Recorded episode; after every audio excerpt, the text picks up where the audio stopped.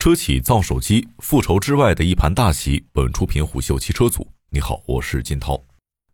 去年九月二十八号，李书福创办的湖北星际时代科技有限公司与武汉经济技术开发区签署战略合作协议，正式宣布要投入一百亿元，专攻高端手机市场。今年一月，有传闻称，吉利旗下的手机公司正在与魅族接触洽谈收购，正在进行尽职调查。前天又有消息传出，蔚来汽车也正在筹备手机团队，会由美图手机前总裁尹水军牵头负责未来的手机业务。公司正在大量招聘 BSP 工程师、通信测试工程师以及成像芯片设计工程师等手机相关岗位的人才。未来业务线办公点将设在深圳。对于这个传闻，蔚来并没有明确否认，只是说目前没有可供披露的信息，有进一步消息将和大家沟通。小米下场造车，华为赋能车企以及 OPPO、大疆都曾经有过造车传闻，苹果造车的曝光也陆陆续续传了好几年。当成功的数码厂商开始拿出大量真金白银下场造车，这时车企拿出一部分成本开始造手机，普遍被看作一种防守型复仇行为。毕竟，对于像吉利和蔚来这样的车企，想要造手机，投入个一百亿人民币，并不算什么大钱。对比汽车，手机的生产难度也简单很多，行业里也早有先例，比如比亚迪就有代工手机的业务，占了公司挺大一块营收。另外一方面，大家都清楚，万物互联会成为智能设备领域最重要的未来趋势。手机和车作为普通消费者生活中最重要的两个终端设备，互联需求是非常明确的。车企造手机也符合让自家手机更加适配自家车型的硬性需求。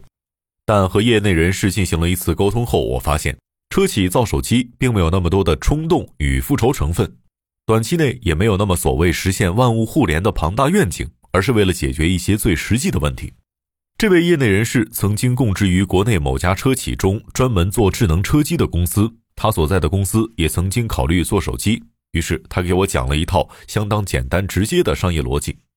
当时他们想做手机的原因很简单，是因为从硬件和技术层面做一块体验流畅的车规级中控大屏，并不是一件难事儿。但要想让这块屏幕承载更好的内容，与内容供应商的谈判过程倒成了最大的困难。他们和国内一家知名的视频平台谈判，希望这家平台能入驻手机，让车机也能放这家平台的视频。但视频平台提出的条件是，车机上的每个视频会员每个月需要十六元的会员费，而且因为这家车企的车型很多，车载屏幕的尺寸也很多，视频平台并不愿意承担适配工作。因为对于视频平台来说，他们并不能在这场合作中赚到多少钱，同时还要搭上很多的人力和技术成本进行适配，得不偿失。相比于手机用户，一家车企的智能汽车卖的再多，它的体量还是非常小的。手机的技术门槛远没有汽车高，如今各家手机厂商所推出的产品同质化也非常强。车企想做一台颜值在线、系统流畅、功能好用的手机，难度不会太大。而对比手机，车的消费单价很高，往往是全家决策，用户对自家用车品牌的信任感，大概率会比自己所用的手机品牌高不少。因为一辆车，全家把手机换成车的品牌是有可能的，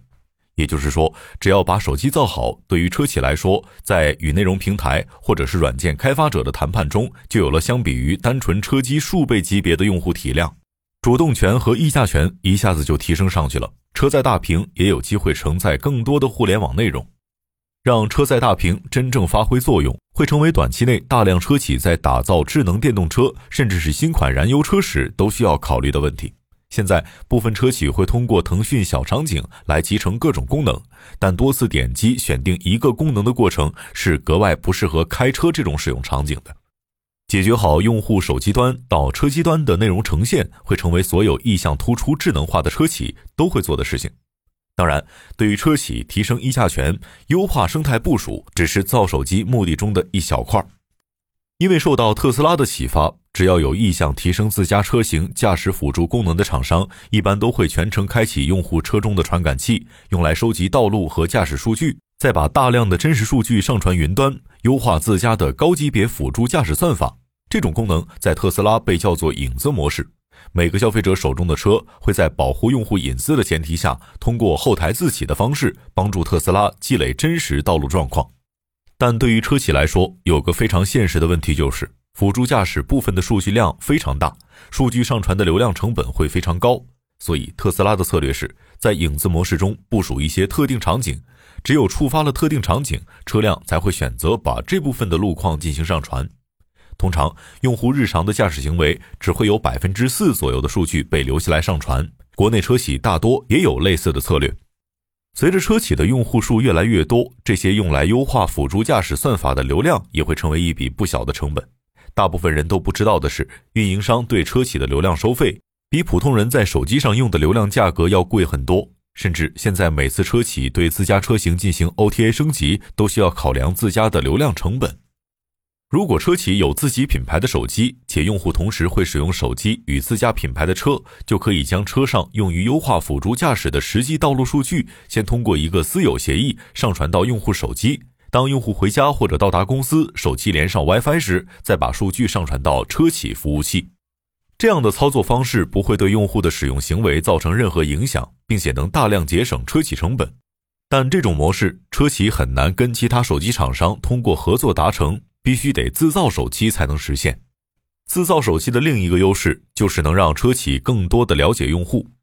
虽然现在大部分新车上都会配备一个大屏，搭载或多或少的互联网功能。但即便用户每天开车通勤的时间很长，真正操作车内大屏的行为其实是非常少的。再加上随着智能化普及，国家非常严格的隐私规定，车企很难单纯通过一辆车来收集用户的喜好，提升智能水平。毕竟现在甚至是未来十年，与用户连接最紧密的智能终端，大概率还是智能手机。打造出自有品牌的手机后，车企完全可以通过用户运营的手段，用 APP 中车主积分兑换的方式，低价甚至免费将手机交给消费者。只要消费者用了，车企就能收获远超汽车能收集来的庞大数据，深度了解用户后，提供更人性化的智能功能。所以，即便现在来看，如果从手机行业激烈竞争已成红海的局面，车企造手机，单纯靠卖手机盈利的商业逻辑上是非常不明智的。但当考虑全局，但凡有野心的智能汽车厂商自造手机，大概率会成为一条必经之路。在未来成立之初，创始人秦力红接受采访的时候曾经说过这样一句话：过去的车企在产品之外比的是投放和渠道，以后的车企比的是谁的用户触点更多。时过几年，这条方法论逐渐在被造车行业中越来越多的公司所认可。在未来，用户触点的争夺大概率除了手机，还会延续到用户的生活与家庭。